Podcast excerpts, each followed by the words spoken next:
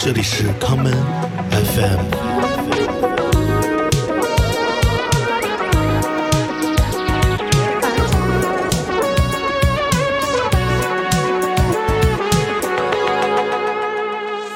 我开启录音了，OK，行，好的，好，那那咱们就开始吧。好，没问题，你说。嗯嗯、这也也是我第一次用那个这个远程连线录节目，因为最近 最近也对最近也是那个很多意外和意内的情况那个刚刚出现嘛，所以想找你来录一期节目。我先给我的听众打个招呼吧，好吧？大家好，欢迎收听这一期的 Come FM，我是建崔。今天来到节目的是朱毅，朱毅给大家打个招呼。大家好，注意，呃嗯，现在正好在方舱，嗯，对对对，现在被关起来的朱毅，给大家那个做个自我介绍吧，因为可能很多朋友呃不了解，你是一个多面手啊。啊，多面手谈不上吧，我主要是做美食相关的一些内容，对，然后对，然嗯，后做一些其他乱七八糟事儿吧，对，朱毅是在那个霍根沃兹出来的哈，会黑魔法。以前了，以前，对对嗯，以现在是做那个甜点吧，嗯，是的，是的，呃，那会儿还没有网红呢，朱毅这是这是先驱一辈啊。当年这个是 不应该不算网红吧？我们都跟人蹭吃蹭喝的。嗯那个前不久，我是在那个朋友圈看到朱毅在连续更新写他呃进驻方舱医院之后的一个日记。呃，我们就今天话不多说了，打过招呼之后，主要是想让朱毅聊一聊他这一段的经历，呃，给大家分享一些经验和体会。呃，我就先按照时间线来问你一些问题，好不好？好嘞，没问题，你说。呃，你是在你还记得自己在哪一天，呃你自己的核酸检测产生异常，呃，发现阳性的吗？我是呃十五号吧，十五号还是十六号？就一嗯开始是那个，就他们是多人混检，嗯，然后说有问题。明白。你是在混检的时候被查出来，你当时有没有想过自己的这个感染源来自哪里？有没有回想过自己之前去过的地方或者什么？有有有，因为正好周末嘛，前一个周末还呃有有出去玩嘛，跟朋友玩滑板啊，或者吃饭啊什么的。但实际上我后来流调的时候，把我密呃几个朋友就作为密接嘛，他们也是前两天才出去的。嗯那么其实所有的人都是阴性，就我一个人是阳性。那我昨天跟我们这里就是也是我们这里的病友吧，我我们称之为难友，就是跟大家聊，其实好多人好多人都是这个菜场里的，他们说哦。很多人都是因为去买菜，然后买菜的时候这个上面的塑料袋。上面沾了这个阳性的病毒，然后你回去没有洗手，直接可能碰一下，摘了口罩突然碰一下鼻子，可能摸一下脸，你就会嗯。中招，就就就就这么快，嗯。你然后我回想我，嗯我确实是有去买过菜，明白。就是在所有密接之后，嗯，你去买菜这个行为是上海政府颁发了一些就是关于呃有可能要做一些封闭式管理之后你才去买的菜，还是说在这之前你是哪个时间点？在在这之前，因为那个时候小区还没有做那个这个什么闭环嗯，做核酸测试，对，因为我买了菜，我还当时还写了一篇那个公众号嘛，就是那嗯个鲷鱼蚕豆饭，然后我写了以后，对我写了第二天，我就其实已经有觉得自己有点感冒症状，OK，对，但是我我我回头可以跟你讲感冒症状。明白。对，但是实际上那个小区闭环是在第三天、第四天才开始这个事情嗯，啊。对，你你这属于美食博主的工伤，我跟你说。我我觉得是，我觉得是，我觉得这个代价太大了。嗯嗯呃，因为我们我们在我们的了解范围内，其实如果 某就是在疫情出发阶段，如果有人是被检查成阳性，被做隔离，都是做酒店隔离。而而上海因为这个这个患阳性的这个携带者现在越来越多了，导致一下就进入到了方舱。你在被通知进入方舱之啊前，有没有想过自己有可能会到酒店或其他地方隔离？有没有这个过程？嗯，不是这样子的。嗯嗯，上海是如果你呃核核酸检测是阳性的话，嗯嗯，是直接就进进医院。一开始还没有讲进方舱，我一开始也是进的是医院。啊然后后来因为人数这个爆炸性的增长，才开始有了这个呃，大家都提到方舱。呃，一开始进酒店的只有你的密接可以进酒店。哦，OK，啊，这个是差别。所有的密接和次密接，但次密接后来其实并没有做要求，只有密接进酒店，然后阳性进进医院。我一开始进的是瑞金北院，在那个嘉定。对，所以他只是看你的核酸核酸结果的报告是阳性，对你的一些那个临床的一些那个体征的表现，其实是不做一个判断的。嗯，不看这些。其实我在做核酸的时候，我我所谓的这个感冒症状，嗯，其实已经完全没有了。我感冒是这样的，我其实也没有流鼻涕，也没有咳嗽，也没有打喷嚏，也没有鼻塞。我的唯一症状就是，呃，身上发冷。然后我想这个大概就是一个轻微感冒吧，就睡觉，睡觉的时候发了很多汗，那个半夜里起来觉得这个汗水多到就是衣服都湿透这样子。然后，但是第二天就好了很多，然后第三天也也是出汗，然后呃呃那再接下来就是呃醒过来之后，就我就觉得基本上就百分之九十九都好了，然后就接下来就是进入了小区里面的核酸 测试，我就是这样。嗯，明白。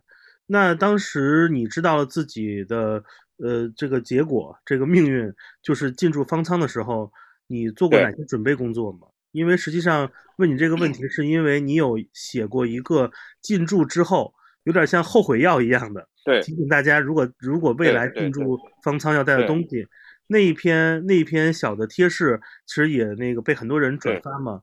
我想知道在最开始你被通知那个进去进去这段过程给你留多长时间准备？你有你有想过带哪些东西？有没有有这样的过程？嗯。对，因为其实我我问过，其实我并不知道我一开始我会被运到哪里，我也不知道我会来方舱，我也甚至我不知道我会去那个瑞金北院，他们就是跟我讲会有一个救护车来拉我，然后给我一套那个就大白的那种呃防护服，然后我把这个对对对对对对，我把这个衣服穿上，然后我才能进那个救护车，然后这救护车里面也是几个人跟我一样的穿的一样的，大家都是，然后我到了救护车上我才问我要去哪儿。他们跟我讲是嘉定北院，那个那个那个瑞金北院，对。然后，嗯，在这个之前，我因为不清楚到哪里嘛，所以说我就收拾了行李箱，里面放了一点随身的衣物啊，还有一些我有一个洗漱包，就是有些时候短途旅行我会用。然后就是基基本上，其实我东西带的并并不是特别的够，对。然后，其实我在那个嘉定北院的时候，它是因为是一个病房嘛，它虽然把这个病房。把一个四四人间改成一个六人间，但但至少还能洗澡。但是到了方舱以后，这个条件就完全不一样了。我就觉得我带的东西根本就不够。明白。嗯，把医院中的阳性的那个携带者，这些就是这些就是阳性的这些这些朋友，那个转到方舱的判断标准是是轻症吗？还是危症或无症状？只是有，只是阳性，而有一些比较那个明显症状的人，还是保留在医院 进行进行接受这样的隔离救治。嗯，说实话啊，嗯，瑞金北他们给呃一就是护士，他给我们的一个说法是，你们这些就是呃无症状，呃基本上没什么感感觉，就包括我。我们一直在做核酸，我们的 CT 值基本上都已经接近于达标的这样一些人，你们就去方舱。他说方舱那边呢，他们因为瑞金北他说要准备呃那个重症病人的进来，所以他们要这边要重新再做个准备。如果你们还是留在这里的话呢，那你们就要跟重症病人混在一起。那么呃一部分人像像我们轻症嘛，那我想去去方舱就去方舱呗，反正过两天就出去了。那么还有一部分人嘛，他比如说我我同病房有一个人，他是属于有高血压。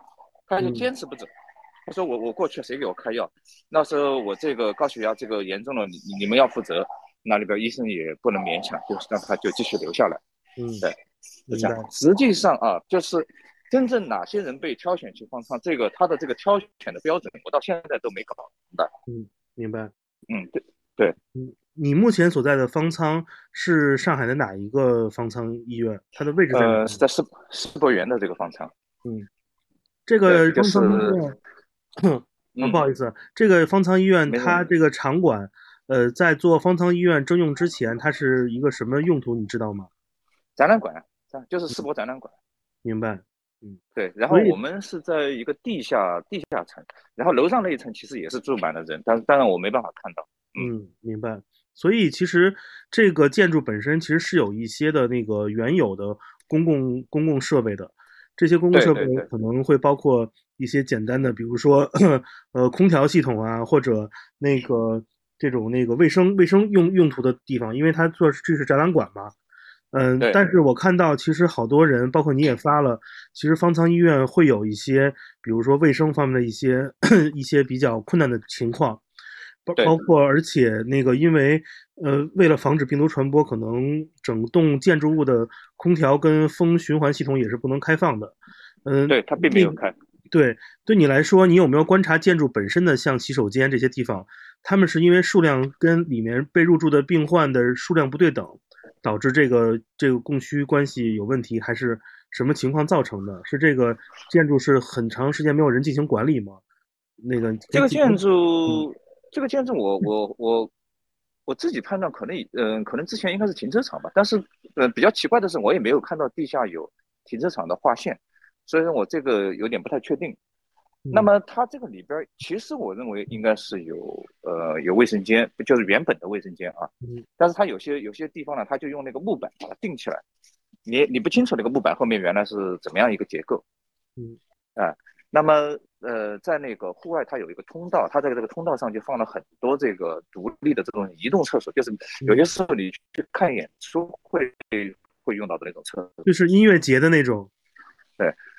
对对对对对，就是一个像像一个电话亭一样的，你反正可能就是门口也没人，你就可以拉手进去。然后它的冲水啊、洗手都是用这种，呃，你用脚踩，它就会有水出来。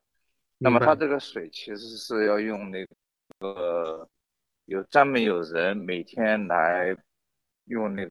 呃，软管把这个水在注射的注到注到这个，嗯，刚才信号有点不好，但是还能听到，对，没问题。那我说我前面讲到哪里了？呃，就是说你说的这个厕所，它的那个水其实是由软管来，对对对，软管来再冲进去的，对对对对对，嗯。然后到现在用了用了一个多礼拜，这个卫生状况就是已经很糟糕了。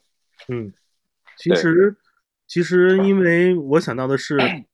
呃，作为呼吸道的传染病毒，可能大家是是一方面，但是像其他的卫生情况，譬如包括那个，如果洗手间、卫生间不干净，其实其他类例如大肠杆菌等其他的那个病菌，就是菌类的这些 细菌类的这个情况，可能会影响其他的就餐，而且包括大家如果饮用水跟发放的盒饭无法能保证 它的这个。这个有这个保质期，加上这个卫生条件不好，我很担心会有这方面的问题。目前你们有遇到类似于这种那个肠肠道类的这种细菌的相关的问题吗？嗯，说实话，我我不太清楚啊。这个因为这个这种这个里面有多少人有有其他的疾病，可能只有护士站或者说呃医生那块他他可能比较清楚。但我周围床位应该没有发生这种情况。嗯，但是卫生他们其实是这样的，就是，呃，这个整个这个这个方舱医院，我们这一层吧，它就是定时的就就有就会有这种医护人员，他们就是，呃，背上背着像那种打农药一样的一个一个东西，嗯，然后就沿途就是喷这个消毒液，基本上每天都是定时。对对对，卫生间那边他们其实也是喷的，但是因为卫生间里边的那个卫生跟那个外边喷这个消毒液其实相关性不大嘛。对，嗯，明白。OK。呃，我们聊聊那个睡眠问题吧。你平时你平时入睡怎么样？你那有睡眠的困难吗？我平时睡眠还可以啊。我平时睡眠，因为我我有一我平时习惯就是那个戴手表监控我的那个睡眠质量。对，我平均在在进来之前啊，平均呃一个多月吧，我基本上的平均睡眠时间是七个半小时。嗯，每天都是这样一个时间。对，然后我进来以后，差不多我看这一个礼拜，我大概每天都只能睡五个半小时左右吧。明白。呃，在在方舱医院里面有没有夜间的定点的关灯的时间，还是说它是它的照明其实总是会亮一些？它的所有的灯都是始终保持常亮。OK，这个就是让人很很受不了的一个地方。对。它可能是出于一些安全考虑，比如说有些特殊情况，应该是出于安全，因为嗯对对对对对，因为它有有一些这个隔断啊什么，它都会装一些摄像头，它就是怕这个里面可能出事儿啊，或者万一有纠纷。我我认为这个是 OK 的，但是我我我我也同样认为，就是你这个头顶上的这个灯光全部是非常非常亮的这个明晃晃的大灯，是白色的吧？那么你肯定不是那白种色的白色暖色的，嗯不是蓝色，不是蓝色，就是白色的。我觉得你至少能够关一部分。其实嗯这个里面亮度对监控来讲，我认为没有那么大的严重的问题。嗯，明白但。是全部都开，那我们只有自己去想办法了。嗯而且我因为行李，我从来没想到我会来方舱，也没想到有这个灯光的问题，所以我从来没有什么眼罩什么嗯这些都没有。对，呃，那有没有那个管理者给大家发放一些眼罩或耳塞？因为这些物品其实无论是价格还是采购，并没有那么困难。就是没有。而且这个关于这个灯光的这个问题，我投诉一二三四五，呃，打过电话，然后我还那个，呃，通过那个微信小程序去投诉，因为我想你你你你去问方舱，有些时候说不定你打一二三四五可能效果会会好一点，他直接把这个问题发到这个方舱的领导这里，对吧？嗯但实际上这个问题并没有解决，最后。只有靠自力更生嘛。自力更生就是现在现在整个这个场馆里面，大家就是要么就是拉天幕，要么就是像我后来就是就是把这个毯子啊嗯，绑在那个这个呃隔间的这个四个角上，是那可以把这个头顶这个灯光给挡一挡，然后睡觉的时候再把一个口罩戴在眼睛上，每天都是这样，每天都拿个新的口罩，然后把眼睛盖住。对，这口罩稍微改造一下，也只能临时当个眼罩来用。对对对对对，因为进来真的是我我我看这里没有几乎没有看到有有眼罩，大家都是进来都是措手不及，不知道从来不知道这里会关灯。因为我之前看过一篇曾经呃得过 Pritzker 建筑奖的日本建筑师板茂的采访。因为板对。茂最著名的建筑项目就是给日本，因为日本是一个那个自然灾害多发国，它最著名的对。项项目是在日本各个地震后做地震后的救嗯援，基本上都是在体育馆里会用一些纸板或者当地的一些，比如啤酒箱来临时搭一些床，给到一嗯些大概共几百人灾民共同生活的这样一个度过期。对它的设计中，其实每一个这个空间它都都没有门，但是它都有一个类似于天幕一样的纱窗或者布。它对于这方面，其实它很考虑到人的人的休息工作。其实当时他这个项目还还挺挺感人哦的，，就那那一直在做是。就是嗯呃考虑的就是这个细节方面考虑的很多。嗯嗯，我觉得嗯方舱这边它其实是有点临时搭建出来的，他也不管，反正能够他觉得你可以睡觉，嗯，就就就可以了，也没考虑这些什么光线什么的。对，那那我想请问，那个在声音上会给你带来困扰吗？因为我们也都知道，其实那个你看这两天大家那个，就像我们这些还没有还没有那个进方舱的人，我们在家的人，我们都都有一个感受，就是推开窗发现上海因为没有汽车没有人，所以特别的安静。安静的。对对对。但是你想，方舱里面有有上百人，因为我不知道你你会在那个区，应该是有超过百人的数量，对吧？有有有有有，这个我们这一层至少上千人吧，我觉得。哦嗯，这么多人在一起的话，其实人发出的声音其实还是会挺多的。是是是，而且每个人低语等等这些，对对对，在声音上你有什么困扰吗？我想知道。嗯因为每个人的生活习惯不同，有些人他可能很早就起来了，有些人他这个嗓门就是大，他说话从来嗯就不会说就正常语音吧，就嗯生怕你听不到。嗯，那么还有一个问题就是说，呃，有很多人他们喜欢用这个手机来看剧啊，或者什么，哦，他们都是用这个外放外播。对外放视哇，这个这个东西太厉害了，这个东西基本上这这是高铁的噩梦，这跟高铁对对对对。对对对对对，然后不同的地方，然后这个声音真的很响。然后最后一个嘛，就是那个打鼾，有些有些人他打鼾真的是好厉害，地动山摇。但我我我我我对过这个，就是跟我相邻的这个床位，他打鼾还好，嗯，但我不知道我有没有打鼾，因为就听听跟我原来同病房的人讲，我我基本上没有什么打鼾，嗯，但有些人打鼾真的是。可能隔了我好几个床位，这声音都能够传到我这里。对，明白。对呃，你你现在入住有多长时间了？有几天了？我是二十九号，二十九号晚上来嘛，今天是五号的话，也差不多有七天了，一周时间了。三十、三十一，嗯对，七天加一个晚上，嗯，再多加一个晚上，七天嗯八夜，嗯，那你你在那个就是整个从到了瑞金北，后来到方舱，你期间一共做过多少次核酸？哦，这个瑞金北，瑞金北基本天天做的吧？呃，除嗯了开始进去两天没做，然后之后是天天做，然后在我们离开之前有一天没做，那我呃十天减掉三天，至少至少十天里面做过七七七次还是八次吧，至嗯，少。哇，那很然很密集了，真的很多。就基基本上就是天天做，对。嗯然后而且他他做后面后面的呃四四次都是就是呃都是两个鼻孔，之前嗯，是嗯、呃那个咽喉，对。明白对，然后在这个世博园就不太一样，世博园基本上是隔天做一次，嗯，明白。对，嗯，你这些所有的核酸的结果是由阳性转阴了吗？还是还是有一些阳性的情况发生？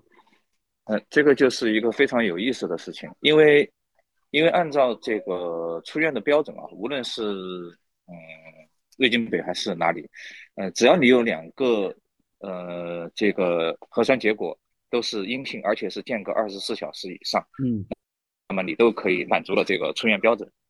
那么现在这个问题就是，嗯，我不我不太清楚，我不好去妄加推测他们是什么原因。他们其实是在控制你这个出院，他并不是说把这个核酸结果直接告诉你。所嗯以，所以他每次你你测了核酸以后，这个结果你是不知道的，，OK，他就拖着对，然后，呃，你去问医生，他会跟你讲你就是阳性，他不会跟你讲是阴性。但是因为核酸结果它其实是一个 CT 值嘛，其实我这个关于这个我还写了很长一篇东西。嗯对，这个 CT 值，呃，简单来讲，就是我们国家有第八版这个新冠的这个治疗治疗方案和第九版的治疗方案，这两个方案第八版它这个 CT 值需要达到四十，然后在第九版只需要三十五就可以了。三十五其实是一个国际通用标准。那么为什么要呃这两个数字啊？我其实我也写的蛮多的，我我我不知道是不是现现在讲方便。对，那么我我我现在就是简单来讲，就是这个医院他来认定你是阴性和阳性，其实是他来决定，但是他不告诉你数字，他可既嗯可以根据第八版说你是阳性，他也可以根据第九版来讲你是阴性。那如果他需要你出院的话，他就可以可以给你呃改成阴性，你就可以出去了。那如果你嗯是阳性的话，那你当然是不能出去。这个例子还有一个很很严重的一个问题，就是我我同病房有一个人，他们也是跟我一起转来这个世博方舱，那么他在三号吧，已经接到可以出院了，而且呃做的这个核酸报告是就第三方的第三方宝腾宝腾医学做的这个核酸记录嗯是有一个 PDF 文件，在网上就可以去查询。那么他这个核酸写的就是阴性，而且他这个标准就是按那个 CT 值是三十五来断定的，他就是阴性。他两次阴性，他其实是符合出院。但是在昨天，昨天上午，他都以为自己都已经把自己东西收拾好，准备要走了，把他拦下来说你是阳性。他说我昨天不是报告是阴性吗？然后他再上去看宝腾的那个网站上去看，我们所有人的这个上传到宝腾这个第三方的这个检测结果全部都被删掉了。，OK，然后你只能从医生的屏幕上去看，但医生这个屏幕他想打什么就是什么，然后再去看这个同样的结果就变成了阳性，采样时间是一样的，但是他把检测结果往后修改了一天。那我我我不清楚这个后面他们为什么要这样子做，但是他这样子做让我觉得这个东西，他不就是在卡着我们这个两次核酸这个结果吗？这个就也就是讲，他不告诉我们 CT 值，他只要不告诉我们 CT 值，这个解释权就在他的手里。他想放我们，他就呃他说你是阴性，他就可以让你走；他说你是阳性，你就不能走。也就是说，整个这个解释权因为在医生手里，嗯所以说我们其实完全搞不清楚自己自己是阴性还是阳性。但是呢，按照这个医学常识来推断，就我如果说是已经开始转阴的话，一般来讲一个礼拜，其实我的数字可以是可以很稳定的在三十五以上，是可以满足第九版的这个出院条件的。是的，基本上是这样。对，这但这个我我现在拿不到数字，我只能说这个是我们根据这个常理来估算啊。对，明白。嗯，你你有没有想过把这个标准变严格的那个，它的这样做的目的是不是还是希望能增大这个可控性，就是减少怎么讲，就 就是减少再次传染的可能。但是以以这个标准而算的话，会不会给之后的防疫工作带来更大的难度呢？因为确实，OK，对，这就跟那个这个问对啊，你说。这个问题我可以解释一下，因为这个问题我其实查了蛮多资料的，嗯，特别是一个张文宏，他有一个视频，他对这个 CT 值他其实做了很多讲解，这个这个我基本上把这个算是闹明白了，嗯，那我我我简单把这个问题讲一下。呃，就是核酸测出来它都是一个 CT 值，那这个 CT 值呢，如果说是三十，达到就越低的话，你的这个就是越阳性啊，可以这么讲。是。然后如果你达到三十的话，那么这个人其实基本上就是他已经没有传染性了，可以这么讲。那么，但是他还是阳性，为什么呢？因为阴性的标准它是定在三十五。对。那你可以说，其实三十五到三十其实也多了百分之十几，对吧？嗯。那么。呃，三十五基本上可以保证这个人的这个阴性，其实他还负有一定的余量，他仍然是没有没有传染性的。那么到四十是因为什么原因呢？是因为其实我们从那个武汉疫情开始，其实我们国家把这个阴性的标准定得很高很高的。嗯，那不是说这个高不好，这也这个标准严格一点，当然当然是更好。它当然可能更没有传染性，更没有这个转阳的可能性。对，但它有一个问题，你从三十恢复到三十五，你可能就一周时间。是，但是你从三十五要到四十，你可能得花一个月时间。嗯，这个就是一个问题。也就是我我看上去是很健康，其实我也已经没有传染性了。但是我要在这个呃病房里面，我要待一个月，其实他要消耗的这个医护的人员和资源，其实是很厉害的。你你这个不可细算，你要这么要去管理这么多人，而且这个人还不断的在在积累。嗯，所以所以说，其实国家把这个第八百。的这个 CT 这个新冠的这个阴性的 CT 值从呃四十改到第九百的三十五，其实是有一定原因的，因为我认为也是合理的，因为呃全世界其实大家都是就都是用三十五来作为一个就是既有余量也可以保证安全，对对对对对，嗯。对，明白。嗯，现现在你的情况是你最近几次的结果其实是无法在健康云或第三方平台查询的。只能通过那个你所在的地方来来查询，然后那你有没有有没有没办法查询？对，因为我看到很多人他现在没有进驻方舱，或者通过其他渠道进行管理。很多人自己在最近几次的核酸检查中都会出现一个字样，叫做待复核。对你有没有关注到这这方面的信息？嗯，是，呃，其实我当时最早就是在小区里面检测核酸是。呃，他们跟我讲是异常啊，他们没有用阳性这个词，他们跟我讲我核酸异常。那个时候那一次检测，我在健康云上面我就只看到这个日期，然后这个核酸的这个结果就是一直显示的是带上传。嗯，可能跟这个带复合是一样的意思。也就是说，如果你一直长时间是在这样一个这样一个文字下面，呃，那么你其实这个异常或者阳性的几率是极高的，基本上可以就你就是阳性，可以这么讲。嗯，明白。除非是，除非是后来啊，后来因为他这个核酸检测这个量太大，他可能会有一点延迟，嗯，但是一般两两天也也会出结果，否则就是就是可能就是核酸异常。嗯，明白。对，嗯，那我们既然现在知道可能离暂时离开方舱 还有一段时间，因为确实这个这个标准以及核酸结果，其实它是有有一定那个你无不可控的因素吧，我们只能这么说。嗯。对。呃，我想知道是你有有没有在在里面来规划自己的每日生活跟工作的情况？你现在在方舱中，你的工作是不是被停滞了？是不是你只有手机，没有携带电脑或其他的办公设备？然后你你你的娱乐跟你的生活是怎么安排的？现在？嗯，呃，这个是这样的，我其实除了手机以外，我还带了一个那个 iPad。OK。对，但是没有带更多其他东西，我笔记本什么都没带。对。那么，那在在在这里你也很难说那个要要怎么样工作。其实人，我我我我觉得我自己算比较淡定的，但其实你在这个里边这个环境会的这个噪音还是会让你有点点焦虑。对你，因为你不清楚自己核酸嘛，你也不清楚什么时候会放。那么我觉得就是在这个里面肯定你要那个坚持坚持运动嘛。嗯。那我基本上就是早晚我都会做一组 hit。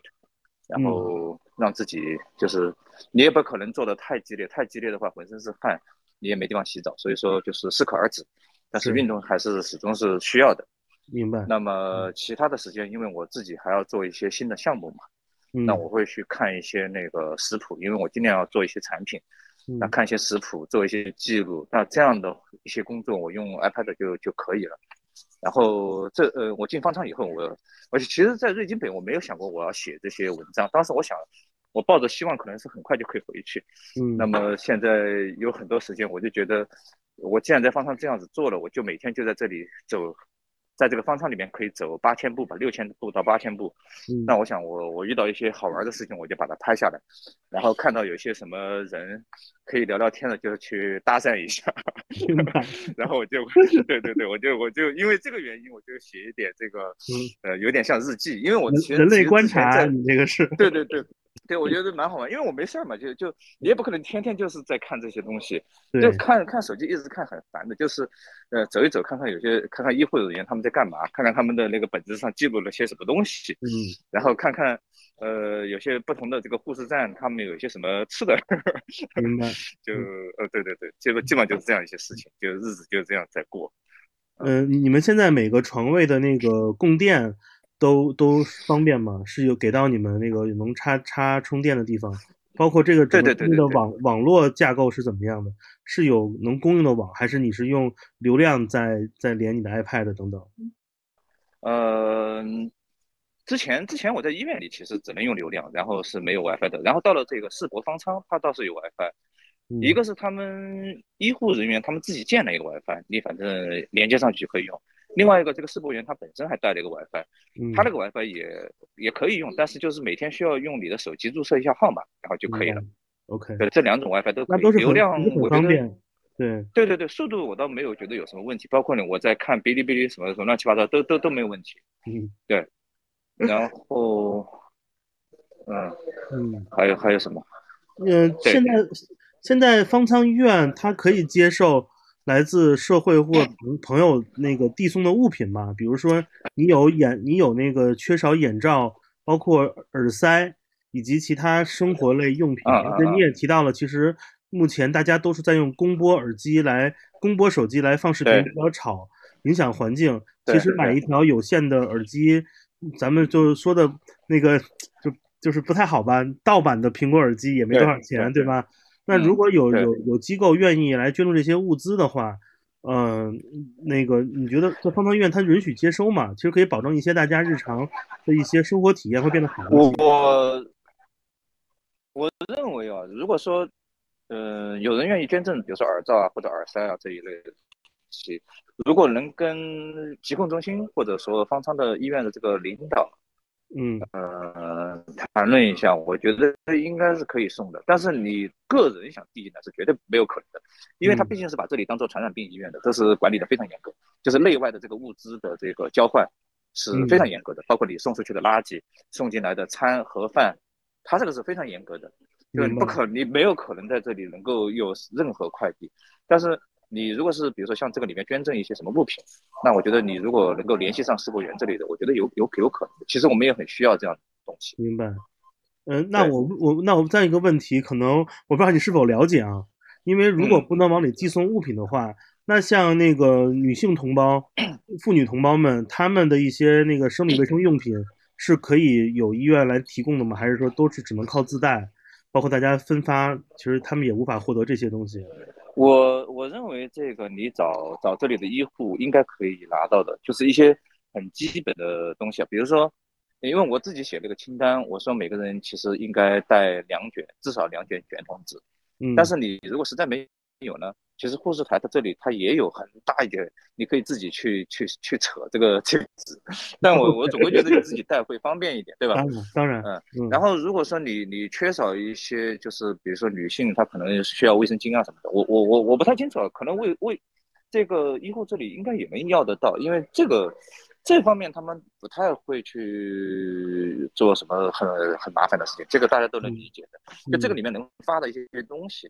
都是一些他们觉得有需要的，比如说脸盆啊、塑料拖鞋啊、牙刷、牙膏啊，他其实都有发给你。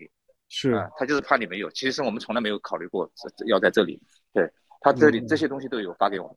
那那也当然眼罩这些，我觉得他们可能就根本没考虑这么多了。那那女性用品。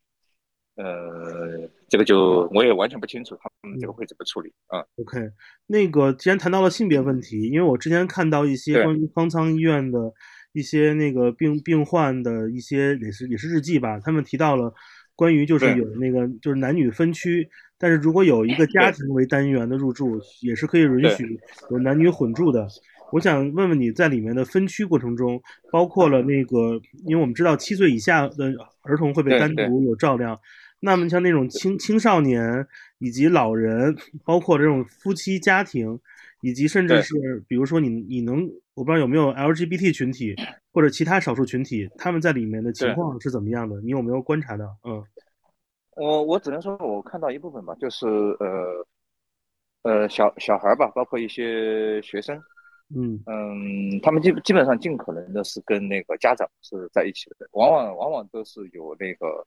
两个人一起的，就是单独的这个小孩还挺挺少的。明白。对，基本上都是跟家长有在一起。那如果是家庭的话呢？就比如说我，其实我同病房的有一个有个老年人，他现在跟他老伴儿就也是就是申请，就是有两个相邻的床位给了他们。嗯，这个这个你只要跟嗯跟护士去讲你的一些需求，我觉得他们一般能安排都还是会给你安排的。是的，嗯，对。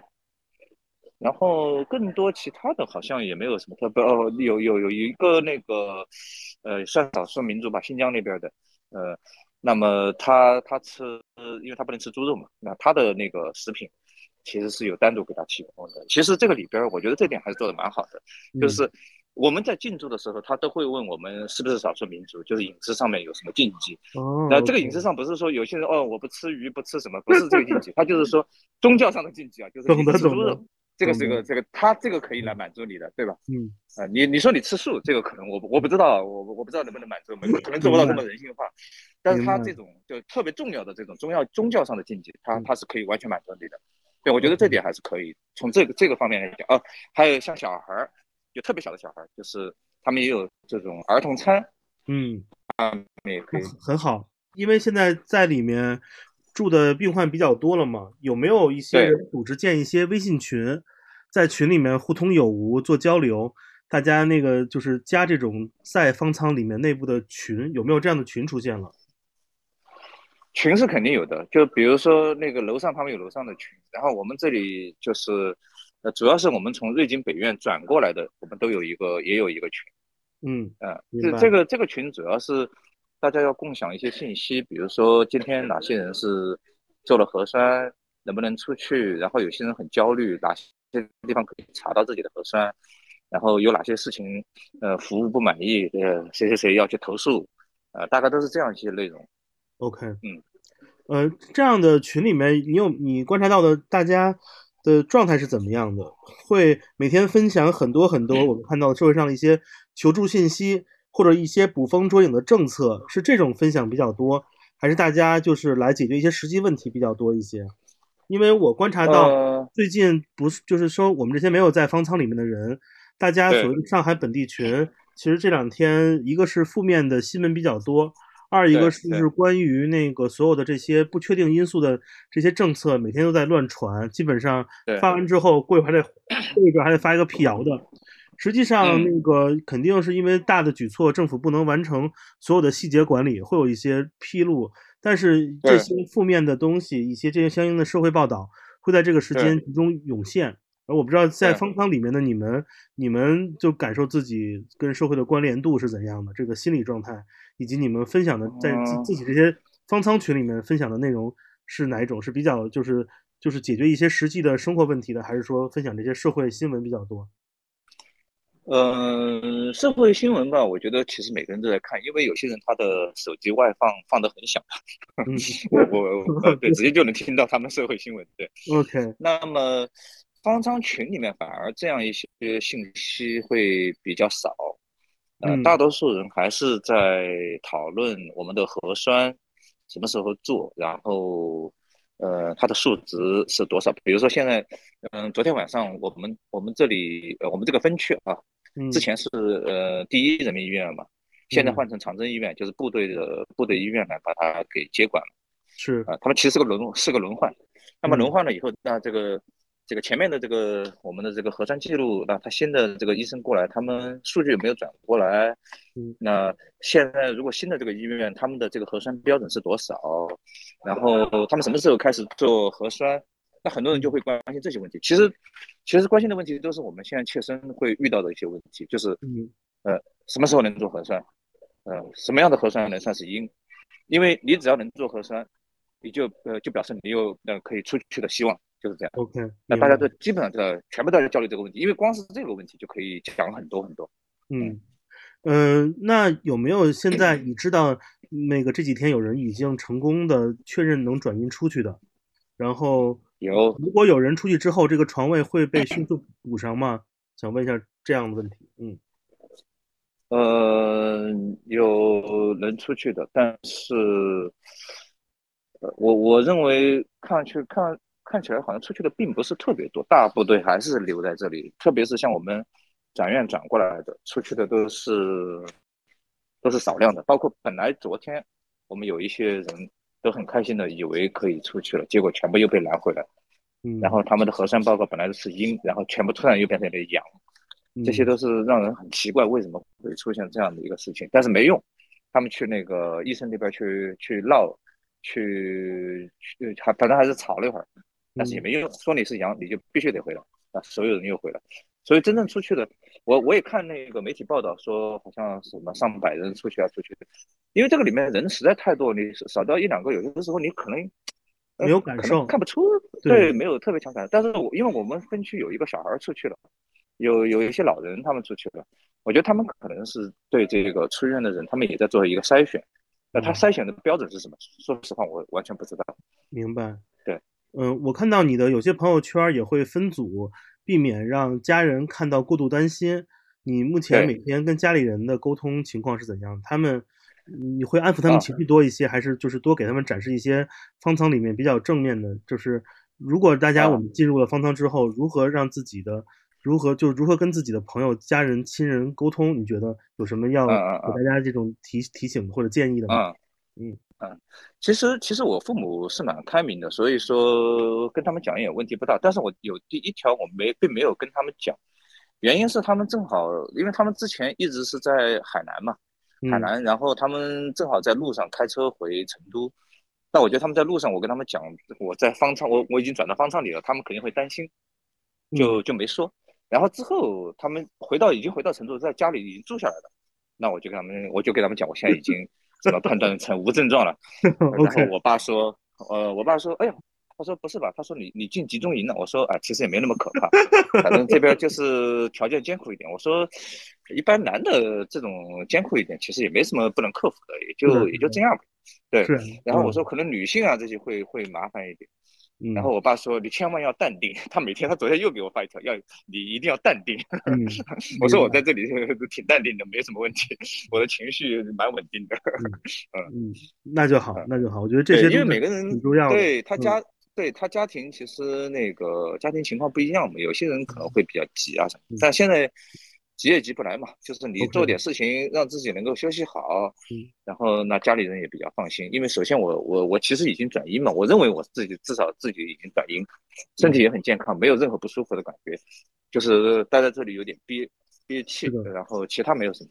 对，因为那个方舱医院的医护人员和工作者数量有限嘛，有没有哪些那个病患有组织当志愿者来帮助一些，比如分发餐食？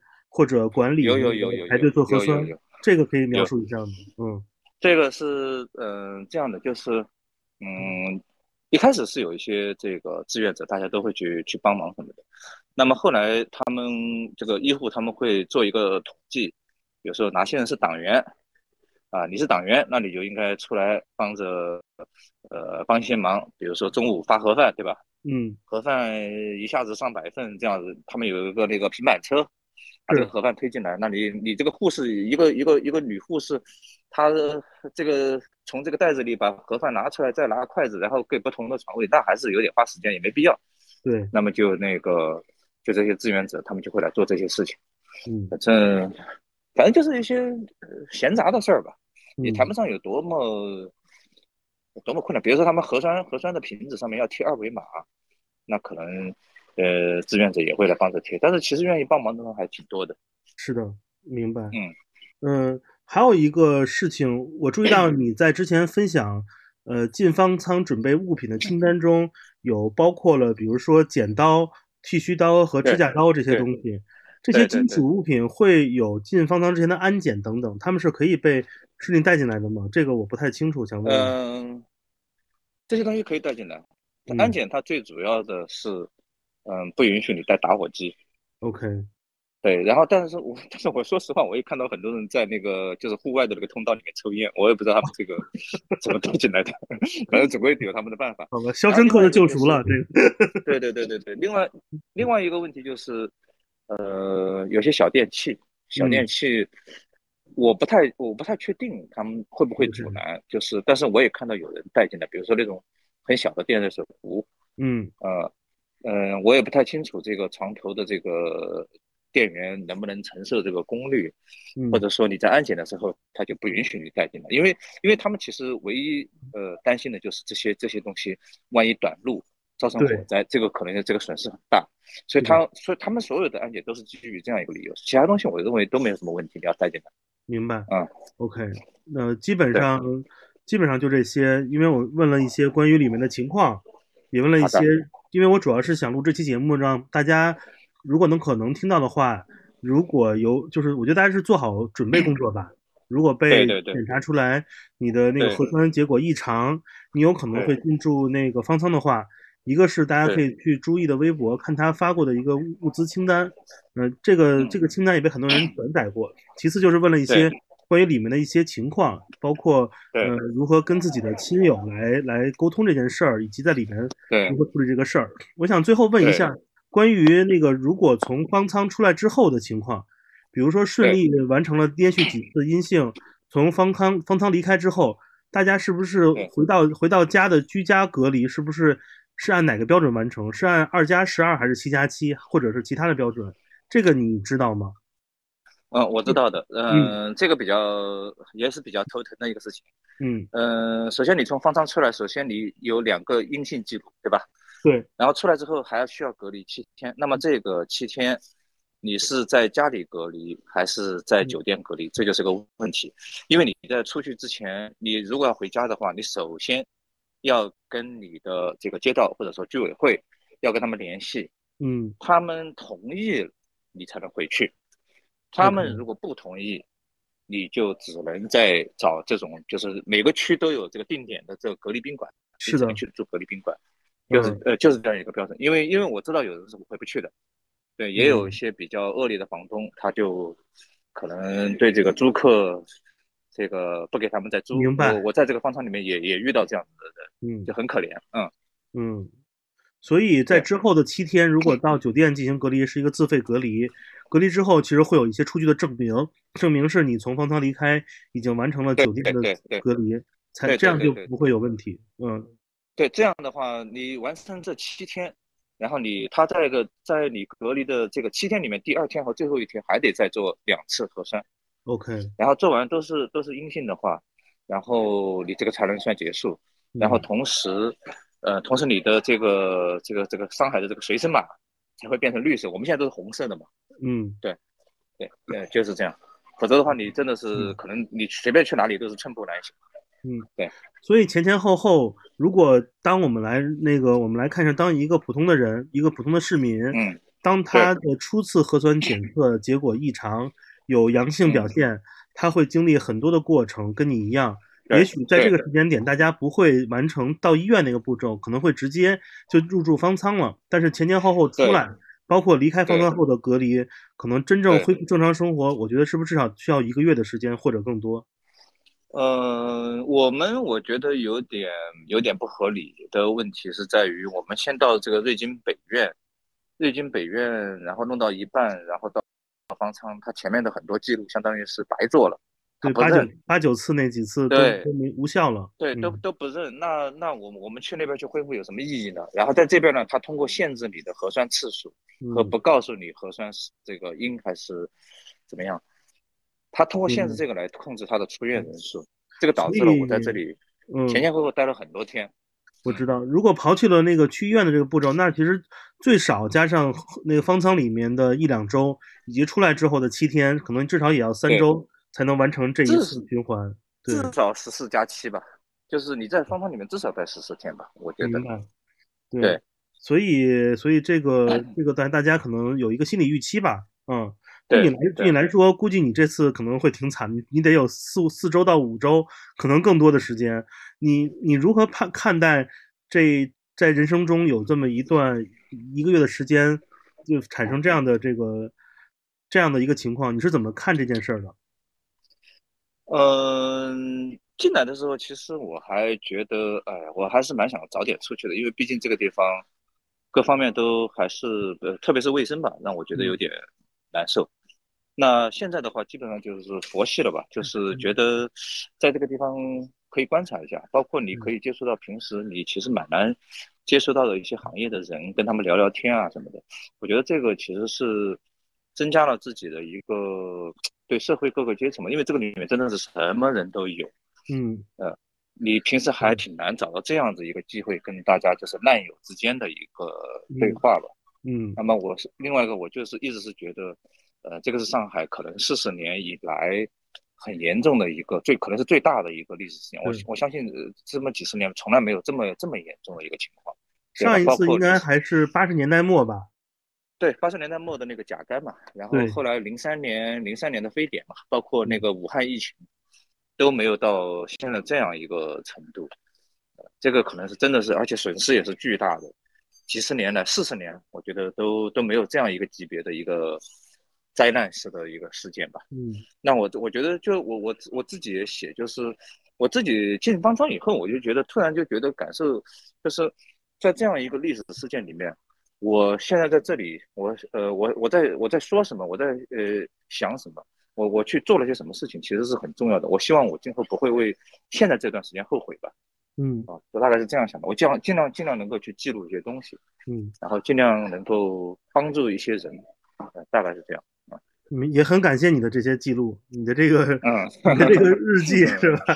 对，看着还是蛮好的。您就主要是这种观察的视角，它有冷静的地方，它其实也也有那种，就是有一些细节吧，其实是外面人看不到的。因为我一直在想，其实如果真的那个上海的政策是所有阳性都会进入到方舱这个循环中，那其实其实让大家其实不应该恐惧方舱，应该是就是。嗯，就是真正的了解、认识到这个方舱是是什么样的。对对，他可能可能就是像家里人所谓的那种带引号的集中营是一种说辞，但我也看到很多画面，对我也看到很多画面，其实就像是那些我们年轻时候去青旅，对吧？背包客时代的一些，对对对，那也是是是一样的。是是是，它是一个基础的生存的环境。对对对对，其实其实我觉得，嗯，当然我现在在世博园这个方舱啊，因为你也可能有其他。方舱它可能条件还不如不如现在我们现在这个这个修出来的这个水准，所以说我我也很难用这个世博园方舱去代替其他的方舱的这个感受。对，那我我其实也是希望就是说有有关的一些管理者啊，他们如果也许能看到我的日记，能够对这个里边的呃条件有所改善。其实这个条件改善，我们要求其实也是蛮简单的，也就是一个光线问题。嗯，然后另外一个就是卫生间的清洁问题。其实它只要，因为我们其实在这里面，说实话吃的还不错。那你只要再增加一点点保洁人员，把卫生卫生间打理干净，所有人我都觉得会不会有那么那么难受吧？就是因为卫生间不好，确实是让人觉得很崩溃的一个事情。是，嗯，其实哪怕有有组织的。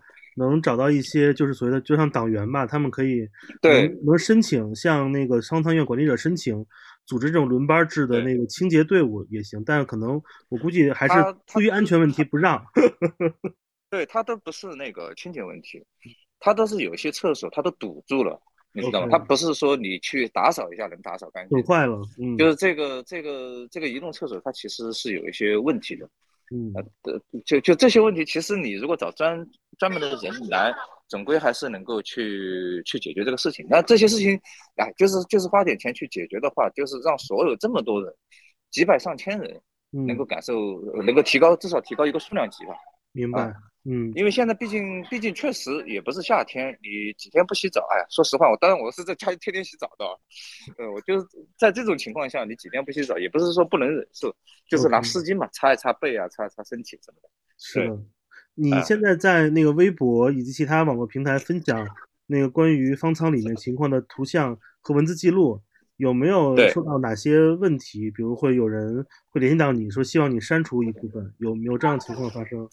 呃，目前还没有，因为我其实发在，啊，说实话，我发在微博和发在我自己微信里面，其实是稍微稍微有一点不一样，因为这两个语境上是不不同的，嗯，包括人群也很不同，所以说我会注意这一点，嗯，那么目前来讲，包括我提出的一些问题，可能好像也没有什么人找我，会觉得这个不适合啊，或者比较敏感，没有这个问题，明白。OK，但我其实是希望他们有管理者或者说有谁能看到这些问题存在。他他们因为要解决这个问题，其实是很简单的一个事情。对就我来讲啊，就是我我不知道为什么就是这这些问题，他可能花了花了没有多少钱，就让大家这个舒适感可能会提高很多很多，大家也不会有那么多怨气哦怨怨言吧。嗯，是的。其实其实你想，连航空公司的经济舱都能想到有耳塞啊耳就是耳塞耳罩。和是是是是轻薄轻薄毛毯，甚至是一些，因为我们也坐飞机那种长途旅行的飞机，到夜间他们还有空姐会喷洒一些味道让你助眠的一些那种清新，对清新剂，对吧？嗯，其实对对对对，经济舱那么不舒适，有些东西能帮助到我们。对，其实这些是是可以有弹性，稍微想一想能做到的事情。然后最后最后一个问题，因为我们节目的听众很多年轻人，我是希望这些年轻的听众也要把。呃，对于方舱的一些认知给到自己的家长，一个是不要妖魔化，二一个是做好准备，因为这是一个现实情况，我们要每天迎接。是的，是的，嗯。呃，有什么还有什么？你觉得是推荐我们的年轻的听众跟他们父母来分享方舱医院的事情？有哪几点你觉得是是是那个要说的，以以免他们有逆反情情绪？包括因为年纪不同的人，大家看到这个社会新闻信息也不一样。对，我还是希望大家可以冷静的来面对发生的这一切。嗯，我我觉得吧，就是尽量尽量就是，哎，反正如果说要进方舱的话，尽量就带好，让自己能够休息的更好的一些舒适的一些东西。嗯嗯嗯，因为我我们谁都不能保证这里会以后就给你发发耳塞或者发眼罩。嗯，或者你自己能带，尽量多带一点，包括湿巾啊，其实湿巾在这个里面也会。也会有这个发给你，对，但是你自己再带一些，这个有备无患嘛，就是你你你擦一擦身体啊什么的，其实也挺方便的，对，嗯，啊，嗯，其他方面就是你只要休息好，我觉得你的情绪就会变得好，你就会有这个信心去。解决那些问题，因为你看我我我在那个什么，我在那个过道上还看到有人在在那个通道里面拿着手机唱卡拉 OK 的，我就觉得这些人真的是情绪太好了，真的，真的，我就我当时有点有点震惊，我那天还写了的嘛，嗯，就是有人在那唱卡拉 OK，那我就觉得其实有些人还是会，就是怎么说呢，就是有些人他就是乐观，他就是对生活有。这种，他在这里他也可以唱卡拉 OK，至少让自己这个情绪一下子就放松了。我听他唱，我都觉得放松了，我就觉得特别有意思。嗯嗯，好，这些都是很很好的建议。呃，特别感谢朱毅 今天跟我连线，分享一下关于方舱方舱医院里面发生的故事跟情况。最后也也希望你，呃，一个是身体健康，二一个是早日离开方舱。然后早日回归到那个上海这么美丽生活的怀抱中，然后也希望上海这座城市也能尽快的恢复到它正常原来的样子。我们，然后，还有夏天呢，我们要有信心。对，嗯，对。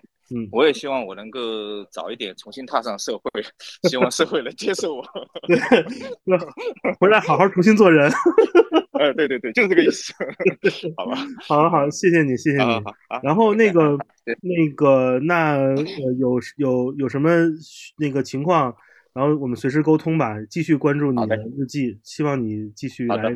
更新。如果大家也想看到朱毅的关于这段生活的记载，可以去他的微博直接搜汉语拼音 z h u y i 这几个字母，就能搜到朱毅他的微博了啊。